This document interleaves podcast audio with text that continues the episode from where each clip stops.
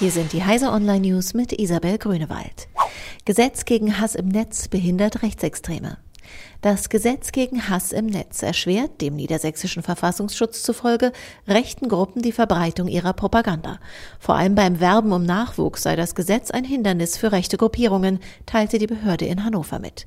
Werbung an Infotischen oder bei Kundgebungen habe einen signifikant geringeren propagandistischen Effekt für entsprechende Organisationen als die Darstellung eigener Aktivitäten in sozialen Netzwerken. VW stellt E-Crafter vor.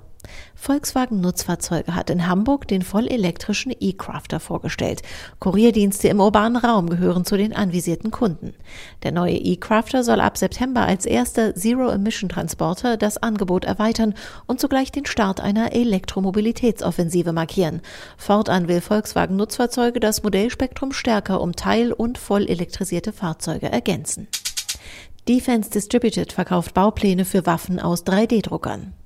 Kurz nachdem es ein US-Bundesgericht der Gruppe Defense Distributed um ihren Gründer Cody Wilson untersagt hat, Pläne für Schusswaffen aus dem 3D-Drucker zu veröffentlichen, hat diese damit begonnen, sie online zu verkaufen. Wie Ars Techniker berichtet, gab Wilson bekannt, dass er damit nicht gegen die einstweilige Verfügung verstößt, in der es heißt, dass die Baupläne auf anderem Weg weitergegeben werden könnten. Kopien der Pläne werden jetzt für 10 US-Dollar angeboten und per USB-Stick verschickt. Mehrheit der EU-Umfrage befürwortet Abschaffung der Zeitumstellung. Die Gegner der Zeitumstellung im Frühjahr und Herbst bekommen Rückenwind. Bei der jüngst abgeschlossenen EU-Umfrage sprachen sich nach Informationen der DPA die Mehrheit der 4,6 Millionen Teilnehmer für eine ganzjährige Sommerzeit aus.